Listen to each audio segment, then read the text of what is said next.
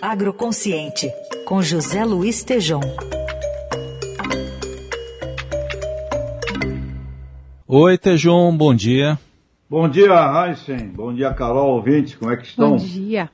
Tudo certo, Tejão. Estamos na expectativa aí, mais cedo a gente deu essa notícia aqui de um manifesto uh, coordenado pela Fiesp em defesa aí da, da, pacificação entre os poderes e chama atenção aqui, uma das adesões é da ABAG, Associação Brasileira do Agronegócio, Tejão.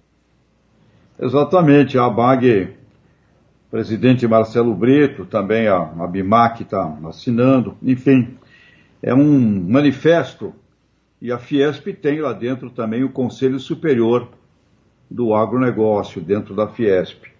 E o manifesto tem como título Serenidade, Diálogo e Ações. Né? E é muito óbvio, Heisen, Carol, aliás, como o poeta Camões escreveu lá no passado, né? Quem faz o comércio não faz a guerra, né? E o agronegócio brasileiro tem o nome negócio, business, né? não é agropolítica, política ou agroideológico. Ele vive o mundo do comércio, o mundo dos negócios. E sem essa. E o manifesto termina assim, quer dizer, é imprescindível que cada ocupante de cargo público que desempenhe papéis de alta relevância ah, contribua para dissipar incertezas quanto à nossa capacidade de atuarmos adequadamente nas questões do presente com as expectativas do nosso futuro. Essa briga, essa briga de polarização presente no Brasil, a briga de rua, né? Aquele o pior moleque da rua, sempre colocando alguém para brigar todo dia.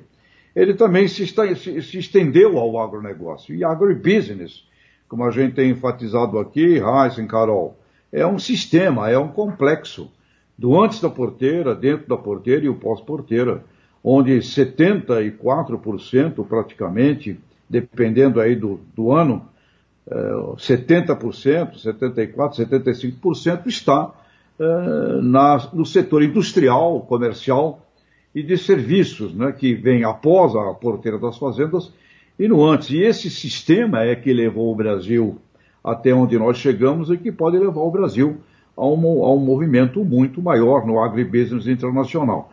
Então, sem uma, sem também acabarmos com uma briga que ocorre dentro das cadeias produtivas de certos setores, terem ódio uh, da indústria que processa, ter ódio de trading, ter ódio de quem desenvolve uh, tecnologia avançada, ódios né, que também existem dentro do complexo de agribusiness, nós não, não, não, não, não temos nada de útil. E a nível das relações comerciais internacionais, é óbvio que uma, é, que uma, que uma quebradura né, dentro das instituições brasileiras, da sociedade civil, com a sociedade toda dos poderes instituídos, isso só vai prejudicar gigantescamente não só o país, como está evidente aí nesse manifesto, importante do setor empresarial avançado, mas com certeza o agronegócio levaria o maior tiro no pé.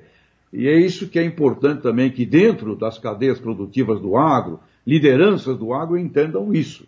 Sem uma governança, sem uma pacificação dentro das cadeias produtivas do agro, o tiro no pé, quem ganha é o próprio agronegócio. Então, perfeito o manifesto, Heisen, Carol, e perfeita aí a presença da BAG, que tem como objetivo exatamente integrar e reunir o antes, o dentro e o pós-porteira da Fazenda. Está tá adequadíssimo, Heisen e Carol. Tejão, e essa deve ser atuada, né? Mais manifestações é, num tom até menos belicoso, né, mas é, demonstrando que há uma insatisfação sobre como o país é, tem é, se debruçado sobre questões importantes e não é, em detrimento de outras, na verdade, né? É, essa toada deve continuar, né?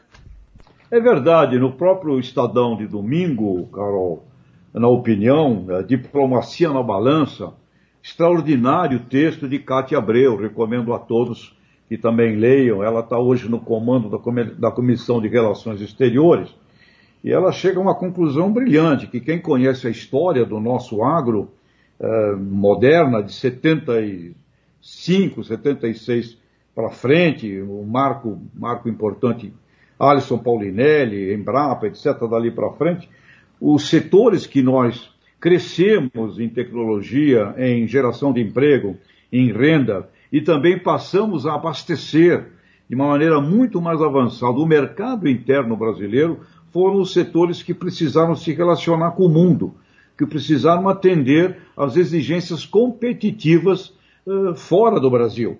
E todas as cadeias produtivas onde isso aconteceu é que nós tivemos desenvolvimento tecnológico e do crescimento e o avanço dos produtores. Para dar um exemplozinho simples, o milho. Né? O milho era o primo pobre da agricultura brasileira até o momento em que uma cooperativa, a Coamo, fez a primeira exportação. E aí nós passamos a reunir a, a, coisa positiva de mercado interno com mercado internacional. Então, nós dependemos do comércio, Carol.